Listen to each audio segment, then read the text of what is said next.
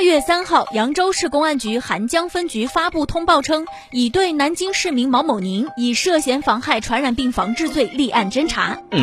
毛某宁，女，六十四岁，南京人，住在江宁区路口街道。七月二十一号，毛某宁擅自离开已经采取风控管理措施的南京居住地，跑到扬州的姐姐家。七月二十一号到二十七号期间，他没有主动向社区报告南京旅居史，并且频繁活动于扬州市区的饭店、商场、诊所、棋牌室、农贸市场等等人群密集的地方。二十七号，毛某宁因咳嗽发烧自行到医院就诊，并且被控制。第二天，毛某宁核酸检测结果显示为阳性，被诊断为新冠肺炎确诊病例。在公安机关对毛某宁进行调查的时候，毛某宁还拒绝说出到达扬州之后的行程。七月二十九号，警方以涉嫌妨害传染病防治罪对毛某宁采取刑事拘留，目前案件正在进一步调查当中。